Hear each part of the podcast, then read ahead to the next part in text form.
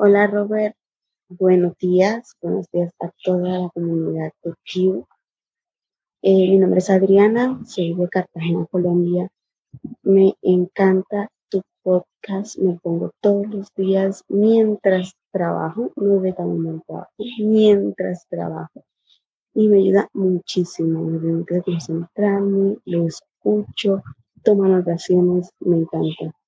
Excelente trabajo, te felicito Robert, espero que podamos conseguir ese documental.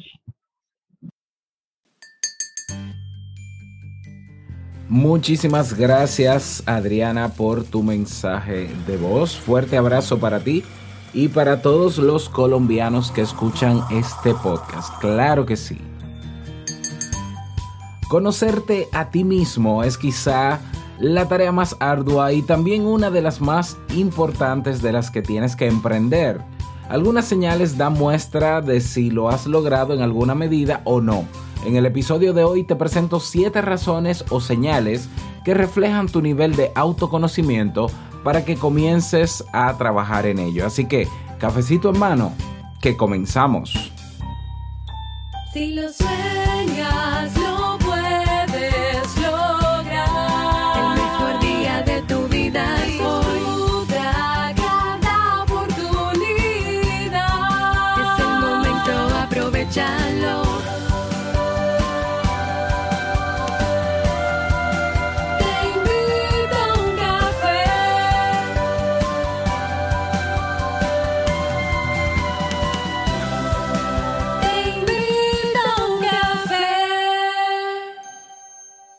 Y ahora contigo, Robert Sasuki, consultor en desarrollo humano y emprendimiento.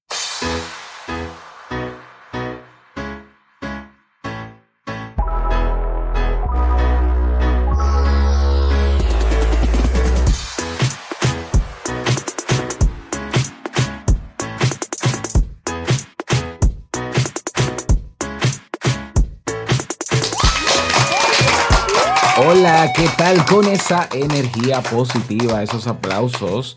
Y aquí tu cafecito, espero que lo disfrutes. Damos inicio a este episodio número 916 del programa Te invito un café. Yo soy Robert Sasuki y estaré compartiendo este rato contigo, ayudándote y motivándote para que puedas tener un día recargado positivamente y con buen ánimo. Esto es un programa de radio bajo demanda o popularmente llamado podcast y la ventaja es que lo puedes escuchar en el momento que quieras, no importa dónde te encuentres y todas las veces que quieras, solo tienes que suscribirte completamente gratis en tu reproductor de podcast favorito y así no te pierdes de cada nueva entrega. Grabamos un nuevo episodio de lunes a viernes desde Santo Domingo, República Dominicana y para todo el mundo.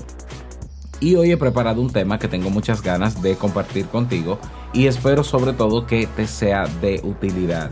Si te decidiste ya a potenciar tu marca personal o construir tu sitio web, crear tu podcast, desarrollar tu estrategia de ventas y monetizar tu negocio en línea, en el Club Kaizen tienes los recursos y herramientas para comenzar a trabajar en ello hoy mismo. Más de 400 videotutoriales, 350 personas y más de 30 proyectos han salido ya de nuestra plataforma. Únete tú también en clubkaizen.net y recordarte que tengo habilitados cuatro cupos para el programa de mentoría. Si quieres saber más qué es esto y de qué va, y cuánto cuesta y cómo se paga y todo lo que tú quieras, ve a robertsazuke.com barra mentoría. robertsazuke.com barra o slash mentoría. Vamos a comenzar con el tema, pero no sin antes escuchar la frase con cafeína. Porque una frase puede cambiar tu forma de ver la vida, te presentamos la frase con cafeína.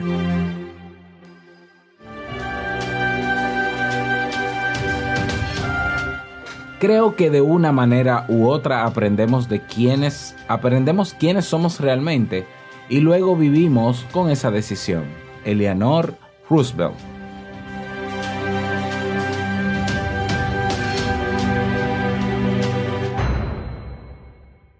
Bien, y vamos a dar inicio al tema central de este episodio que he titulado Las siete, las siete razones por las que no te conoces a ti mismo. O quizás sí, ya.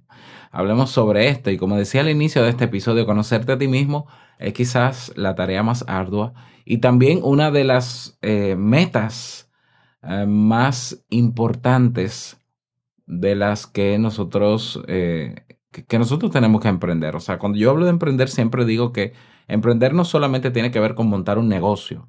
Emprender es tomar acción en general. Entonces, la mejor inversión que tú puedes hacer para...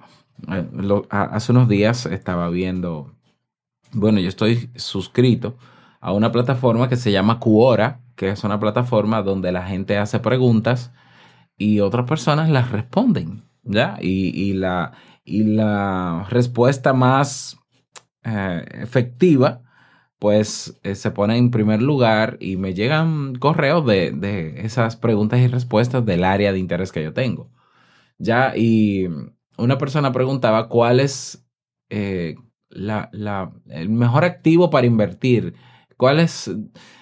eh, eh, si yo tuviese mucho dinero, ¿en qué ¿cuál sería la mejor forma de invertirlo? Ya lo, lo que, lo que mejor funcionaría, porque hay muchas, muchas maneras de invertir el dinero, pero ¿cuál sería la mejor? Esa era una pregunta. Y otra persona le respondió, con lo que yo estoy de acuerdo, mira, la mejor inversión que yo he hecho en mi vida es en mí. No, no solamente educándome, ¿eh? Eh, adquiriendo conocimientos técnicos, especializándome, sacando títulos, a, a nivel laboral, a nivel ejecutivo, sino en conocerme bien a mí mismo. Esa es la más grande de las tareas. Y fíjate que digo en conocerme bien porque es imposible conocernos completos. Es imposible. ¿Por qué? Porque uno todos los días cambia o, modifica algo consciente o inconsciente o simplemente vamos con el flujo diario del cambio de la vida y vamos a evolucionar, querramos o no. Entonces, siempre habrá eh, cosas nuevas que descubrir en nosotros, que conocer en nosotros. Ya nunca llegamos a ese nivel completo de autoconocimiento. Entonces, es difícil porque, porque nosotros muchas veces simple, simplemente nos aceptamos como somos, que no hay nada de malo en que sea así, ¿eh? que nos aceptemos. El problema es que muchas veces nos aceptamos con una serie de carencias o deficiencias y entendemos que no vamos a cambiar. Ya, y decimos, no, es que yo soy así, imagínate, impuntual, yo soy así, impuntual. Ya, me acepté y me valoro así y me amo, tengo autoestima. Ah, muy bonito. Sí, pero no. Qué bueno que te aceptas porque no, no hay de otra. Lo mejor es aceptarte, lo mejor es valorarte de forma incondicional, tenga las deficiencias que tenga, te- tengas las conductas que tengas que modificar. Bueno, acéptate porque es el principio de una sana autoestima. Pero eso no quiere decir que no puedas cambiarlo. ¿Ya?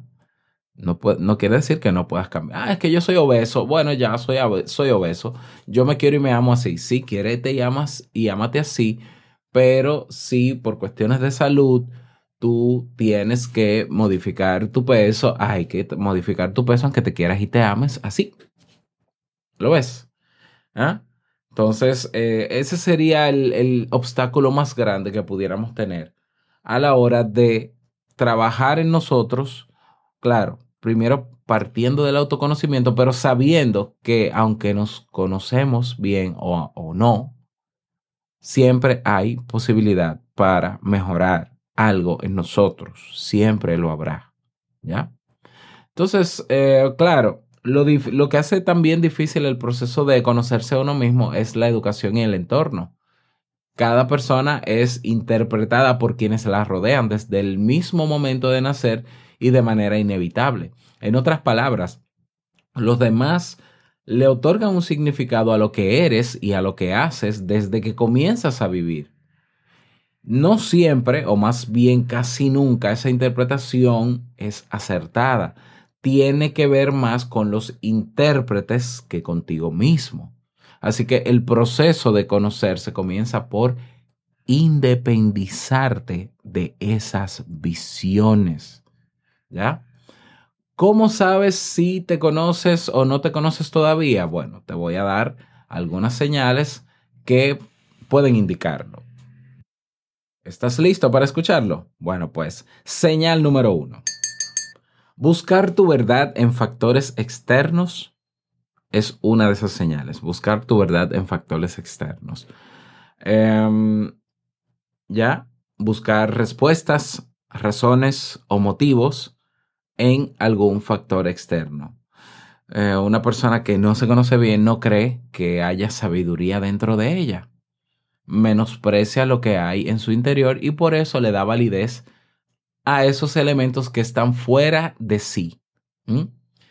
Bueno, y quizás no has caído en la cuenta de que en lo que tiene que ver con tus sentimientos, tus emociones y el destino de tu vida no hay respuestas posibles fuera de ti. Y si las hay, son siempre parciales y posiblemente erróneas. Nada ni nadie tiene derecho a decirte lo que debes hacer o cómo te debes sentir. La respuesta a todo eso siempre está dentro de ti. Ya es común que yo tenga personas cercanas o cuando estoy en consulta de que hay personas que quieren, me, me presentan una situación, tienen que tomar una decisión y me presentan la situación con la idea de que sea yo quien le dé la solución. Y como ustedes saben, los psicólogos no aconsejamos. El trabajo de nosotros no es decir, ah, sí, haz esto. No, porque en las decisiones de la vida, en tus decisiones personales, eh, esas decisiones debes tomarlas tú y asumir tus riesgos tú. Ya, yo te puedo ayudar a darte cuenta de las posibles soluciones que hay, pero tú tienes que decidir. Entonces, si tú tienes la costumbre de que cada vez que te pasa algo, cada vez que te sientes de una manera, cada vez que no sabes qué decisión tomar, tú tienes que recurrir a la opinión de los demás, bueno, entonces eso es algo que tienes que trabajar en ti. Eso habla de que no te conoces muy bien o que quizás no estás muy seguro de, eh, de, lo, que, de lo que llevas dentro, de tu potencial. Entonces, eso hay que trabajarlo. ¿eh? Ve tomando nota. Señal número dos. Te comparas con los demás. Compararte con los demás es una manera equivocada de responder a las preguntas sobre quién eres y qué eres capaz de hacer. ¿eh? Pasa mucho en la adolescencia, ¿no? En la adolescencia, cuando se está fijando o estableciendo ya en definitiva la personalidad de un individuo, pues eh, tendemos a asociarnos en grupos, ¿no? Los que escuchan esta música, los que se visten de tal manera, los de este estrato social. En mi país ahora hay un movimiento que se llama los popi, los no sé qué, siempre hay un, nombre raro. En mis tiempos eran los jevitos, ¿ya? Nos agrupamos en la adolescencia porque estamos buscando identidad y creemos que nuestra identidad tiene que ver directamente con el grupo con el que nos sentimos identificados. Bueno, el grupo te aporta, pero no, tú eres mucho más que eso, pero bueno. Entonces, eh, pasa en la adolescencia. El problema es que hay personas que se quedan con esa tendencia, que llegan a la adultez, pasan años, 30 años, 35, 40 años, y siguen eh, actuando como masa. Siguen actuando como actúan todos hacen lo que hacen todos. Viven su vida como todos, ¿ya? Y tienen el carro que tienen todos. Y tienen el tipo de casa que tienen todos. eh, entonces, eso habla de su poco, su poco autoconocimiento, ¿ya? Es falso que si fulanito pudo, entonces tú también puedes así porque sí, no es tan fácil. Y ta también es falso lo contrario, que si él pudo, yo no puedo. ¿eh? También es falso que si muchos van en determinado sentido, ese es el camino correcto. Yo lo veo mucho esto en los comentarios que leo a veces en, Twitter sobre temas políticos y demás. ¿eh? Viene un fulano de un país a hacer escándalos a mi país, a dar unas conferencias hablando de temas que no sabe pero porque él tiene muchos seguidores y porque él llena los lugares donde va, entonces la gente llega a la conclusión de que él sabe más o que él tiene la razón. Pasa con el fenómeno artístico, ¿ya? Eh, yo soy fan de fulana y fulana lo que dice es palabra de Dios. Entonces yo, si fulana dice, miren, fulano me está atacando, yo voy y ataco a fulano. O sea, yo lo que sea ciegamente, porque yo entiendo que yo soy por el grupo en el que me identifico. Entonces te, te digo lo siguiente, al compararte con los demás, estás cayendo en una trampa. ¿Eh? ¿Te parece razonable comparar el color amarillo con el azul? ¿Te resulta válido hacer un paralelo entre el agua y la tierra? La comparación en particular, cuando es neurótica, solo lleva a la frustración o al falso amor propio. ¿Ya? Ese discurso de, pero tú sabes, tú sabes, Robert, que, que ahora todo el mundo está en tal cosa y ahora todo el mundo está usando cosas con piña. con diseños de piña. Entonces hay que tener el diseño de piña, ¿no? Y, los muebles de color piña. Y, pero, pero un momentito. Y que todo el mundo use el color piña quiere decir que yo tengo que usar el color piña. Y si a mí no me gusta eso. Y si a mí no me interesa eso. ¿Ya? No porque ese es el carro que está de moda. No porque tú tienes que tener un, un no sé qué. Tú tienes... Ujú. Yo me conozco, yo sé lo que quiero y sobre todo sé lo, lo que no quiero y sé, yo sé muy bien quién soy y sé muy bien quién no soy. ¿Mm? Pero bueno, esto es una señal de que te conoces poco. Tercera señal, te, te arrepientes de decir sí o de decir no. Es una de las señales típicas de falta de autoconocimiento mantienes una cierta duda frente a todas las decisiones que afrontas. No importa si se refieren a aspectos grandes o pequeños, siempre lo dudas y muchas veces terminas optando por algo que realmente no querías. Dices sí o no porque te sientes presionado por las circunstancias o por alguna persona. Dices no por miedo a ser demasiado osado o dices sí porque se impone el poder de la mayoría. No consultas con tu corazón, ni con tu mente o tu experiencia antes de comprometerte con un sí o un no y terminas arrepintiéndote. ¿Ya? Esa es una señal de falta de autoconocimiento. Que de toda decisión que tomes, como no es propia, como lo haces basado en la presión social, entonces te arrepientes porque en el fondo no es lo que quieres. ¿eh? ¿Cuántas veces he escuchado el discurso de, ay, que yo tengo que decirle que sí a mami y tengo que decirle que sí a fulano porque, pero tú quieres hacerlo? No, pero es que, es que se van a molestar. Yo les digo, pero que se molesten. Pero ¿y cuál es el problema con que la gente se moleste?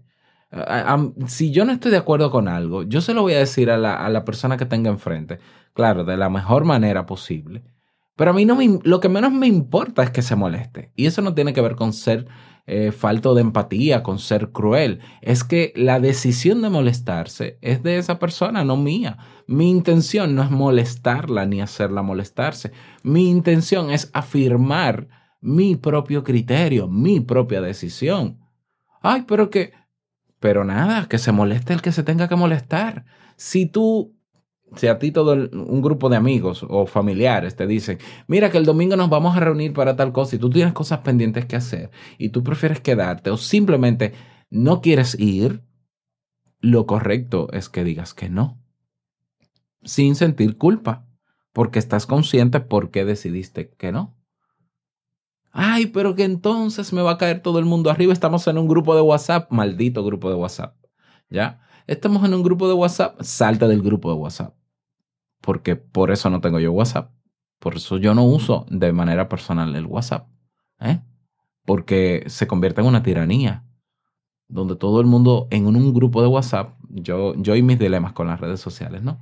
Pero eso se vuelve en una tiranía. Eso se vuelve en un, bueno, no sé cómo más llamar. Salte de todo eso. Que, que tú no necesitas estar pegado de nadie, ni de un grupo de nada. No, porque mi familia, yo tengo que estar en el grupo de WhatsApp, yo tengo que estar en el grupo. Tú, no tienes que estar en el grupo, tú no dejas de ser familia por no estar en un grupo. El que quiera saber de ti, de tu familia, que te llame. Ya, pero que tus decisiones sean por ti.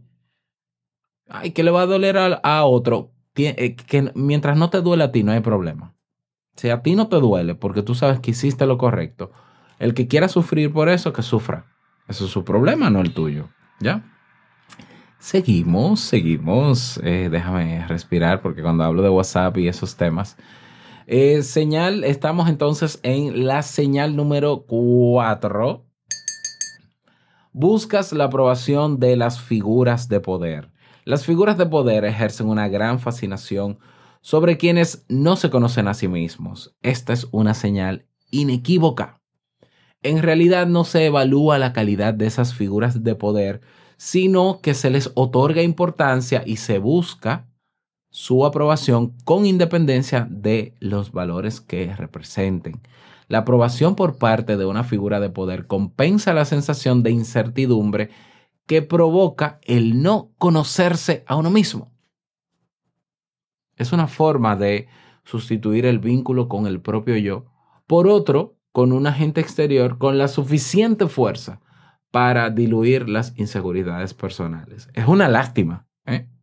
Ya que hayan personas que eh, actúen en su día a día y, y hagan las cosas porque fulano, porque un fulano que es persona, dice que hay que hacerlo, no porque yo esté convencido. Es lo que pasa en, en muchas religiones, es lo que pasa en las sectas, ¿ya? Hay una figura de poder que manipula y persuade, ¿ya? Consciente, bien inconsciente, con intención buena o no, no importa, persuade para que la gente actúa, actúe en base a sus criterios, aunque la persona no esté de acuerdo. Y si dice que no está de acuerdo, es pecado, es desobediencia, es eh, hereje, es claro, porque tú no quieres que yo piense por mí mismo, tú no quieres que yo me conozca, tú no quieres que yo tenga eh, decisión propia.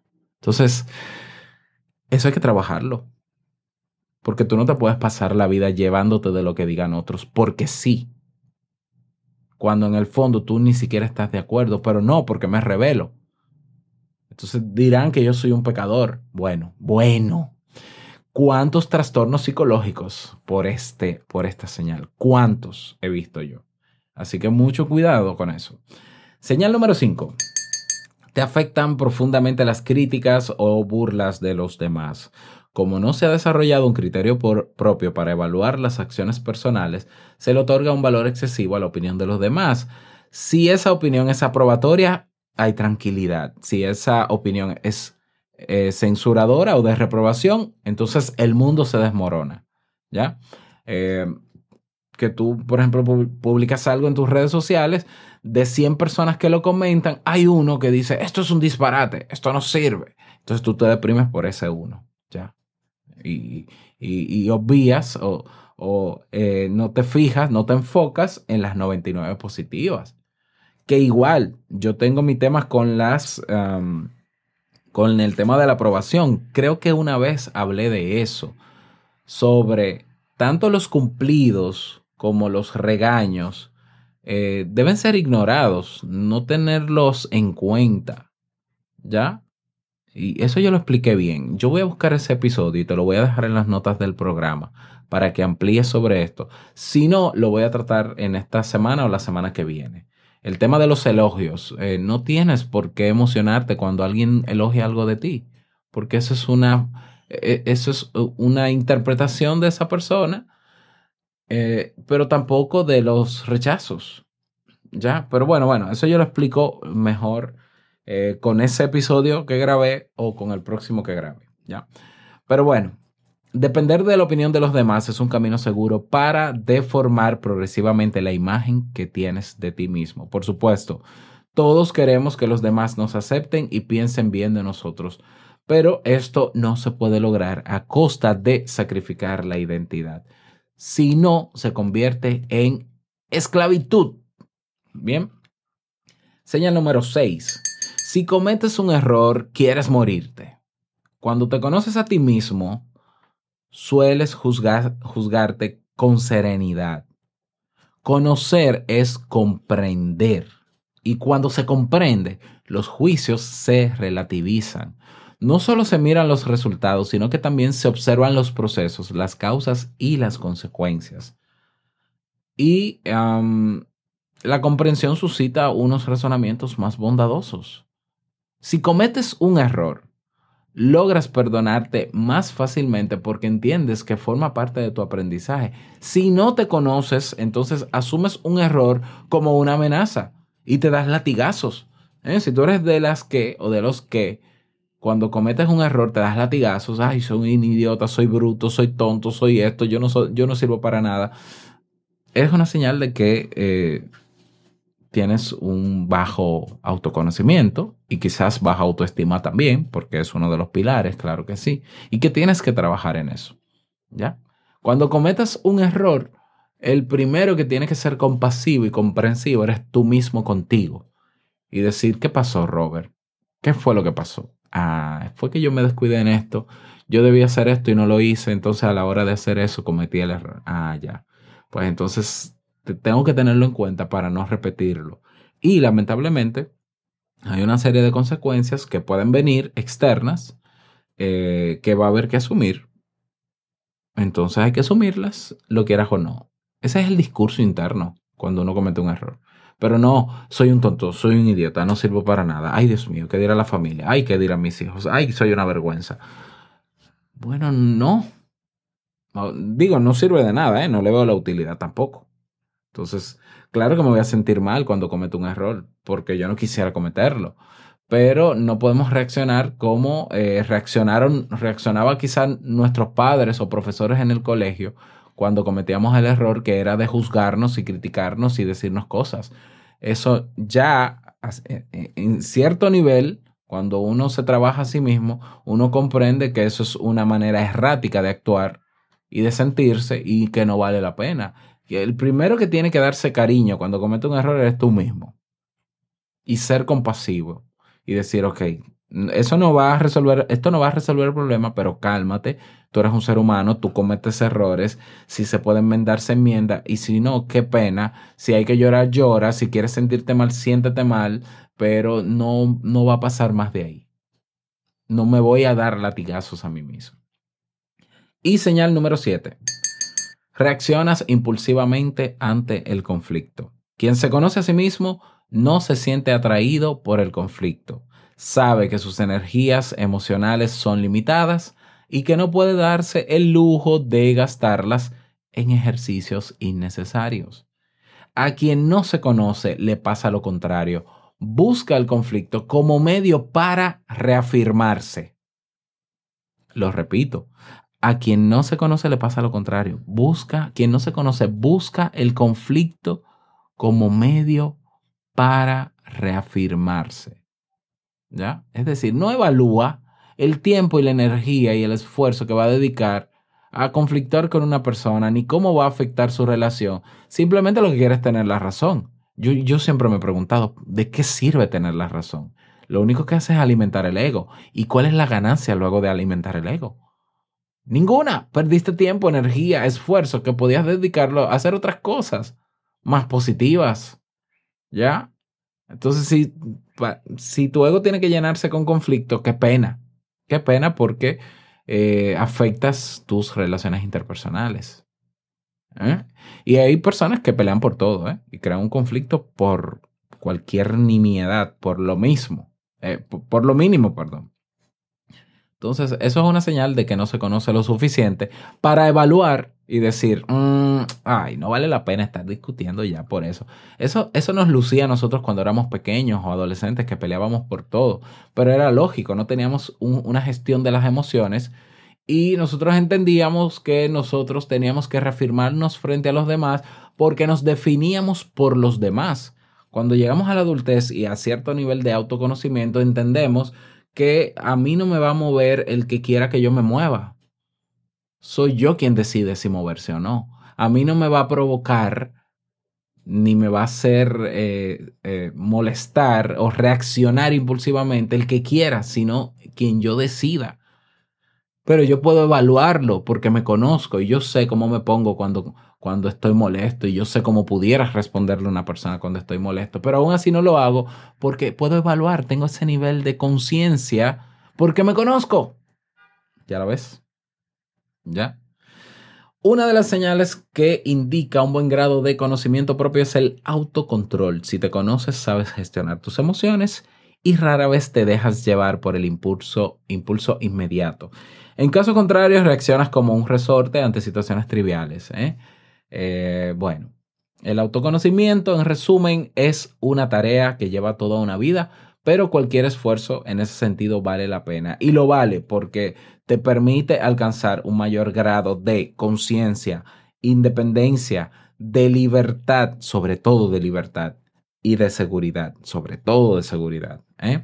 No te niegues la oportunidad de autoconocerte, de meterte allá dentro del iceberg, ya, porque lo que se ve de ti es lo que está afuera, por ahí adentro hay muchas cosas bonitas y feas, pero que hay que verlas y hay que enfrentarse cara a cara con ellas. ¿eh? No es fácil. Eh, ¿Cómo hacerlo, Robert? Entonces, ya, ya, yo necesito autoconocerme mejor. La mejor forma de autoconocerte es pasar por un proceso de psicoterapia. Para eso. Definitivamente. Y eso te lo digo yo, que estuve un año de, haciendo psicoterapia grupal, tuve seis meses de terapia individual, eh, bueno, más de seis meses. Bueno, la mitad de mi carrera fue entre terapia y clases. Sí, es duro, pero vale la pena. Eh, otra manera es aprender estrategias para desarrollar ciertas habilidades que se complementan con tu autoconocimiento. Por ejemplo, eh, la asertividad, habilidades sociales, habilidades de negociación, liderazgo, está también, obviamente, autoestima, conocer cómo fortalecer o mantener sana tu autoestima. Y sobre esos cursos, bueno, sobre ese aprendizaje están los cursos, exactamente esos mismos cursos que te he mencionado, que puedes desarrollar, están en el Club Kaizen, por Dios. ¿eh? Siempre han estado ahí porque yo siempre he pensado que cómo tú puedes ser buen emprendedor buen negociante, exitoso en términos laborales y profesionales, si tú no tienes esas habilidades que en este momento son las más demandadas incluso por las empresas, las famosas habilidades blandas, que son las que te he mencionado. ¿Ya? Entonces, si quieres de verdad, si te comprometes a trabajar en ti, hasta con un mes que pagues en el club, puedes comenzar a trabajar en eso y quizás puedes hacer cuatro, cinco o todos los cursos en un mes y luego te das de baja, no hay ningún problema con eso. Así que en el club tienes eh, un, un aporte para que puedas, con esos cursos, para que puedas comenzar a trabajar hoy mismo en eso. Si quieres proponer un tema o dejar un mensaje de voz, no olvides que puedes hacerlo en teinvitouncafé.net. Con muchísimo gusto lo recibo o puedes votar por los temas que están ahí propuestos. Nada más desearte un feliz día, que lo pases súper bien y no olvides que el mejor día de tu vida es hoy y el mejor momento para comenzar a caminar hacia eso que quieres lograr es ahora. Nos escuchamos mañana en un nuevo episodio. Chao.